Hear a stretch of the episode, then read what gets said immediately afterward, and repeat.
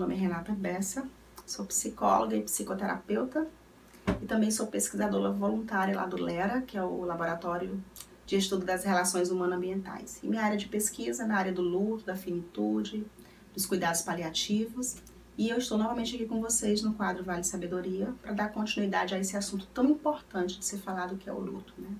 O que é o luto? Como a gente disse, o luto está caracterizado por uma perda, um rompimento muito profundo.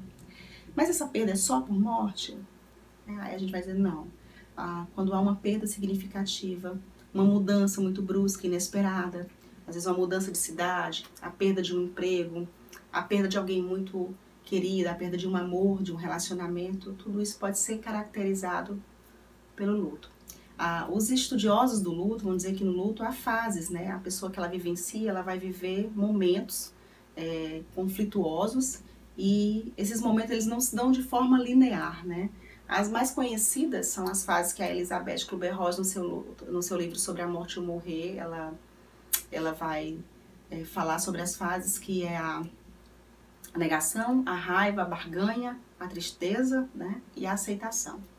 Na verdade, é, outros teóricos também falam de outras fases, que, mas que elas estão muito parecidas com isso, né? Esse processo de raiva, de, de dizer por que, que aconteceu comigo, a negação, quer dizer, não, é, eu acho que é um engano, é, isso vai mudar, é, é vamos aqui fazer algo, orar, e, enfim, vamos rezar e, e, e, tem jeito, a situação vai mudar, e vem aquela fase de tristeza muito profunda, que é quando se dá conta é, realmente que esse processo é real e que não vai mudar, e às vezes a fase da aceitação, que eles vão dizer que é a fase onde o, o indivíduo ele, ele consegue aceitar aquela situação e aí é quando ela tem a possibilidade de dar continuidade à vida. Lembrando que essas fases não são vividas de forma linear, organizada, né? Às vezes elas vão e voltam. E aí depende também de cada indivíduo, porque cada um vai viver o luto dentro de um tempo específico, de uma forma específica, é, porque o luto ele se dá de forma diferente para cada um. Né? E aí também, junto a isso, tem os sintomas. O que, que desencadeia esse sentimento de luto, já que é uma, é uma vivência tão profunda e tão marcante, né? A gente pode dizer que a pessoa que vivencia o luto, ela vivencia, ela tem é, crise de ansiedade, ela pode ter, ela pode ter um, é, crise muito forte de estresse também, choros, é, às vezes até choros bem, bem longos e compulsivos, uh, pode sentir dores de cabeça, é, durante essa vivência ela pode ter perda de apetite ou a compulsão alimentar, né, na forma de, de, de compensar essa perda, ter insônia, uh, desânimo, enfim, são várias é, vivências, sensações, sintomas que a pessoa que vive o luto ela vai estar tá vivenciando também e, e, isso também não se dá de uma forma organizada e igual para todos, né? Agora, o que é importante a gente falar aqui, né?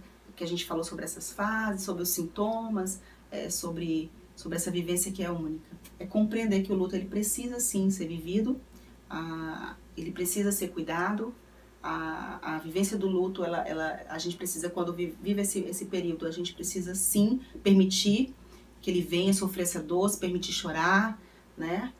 E é muito importante também, um grande aliado para esse processo, para esse cuidado, né? Que, que quando a gente fala disso, a gente fala de saúde mental, é a psicoterapia. Né? A psicoterapia pode ser uma, um aliado muito, muito, muito grande, muito forte para esse processo, para que a pessoa consiga, dentro de um ambiente seguro, de um ambiente acolhedor, vivenciar essa dor, esses processos e assim ela dá prosseguimento à sua vida.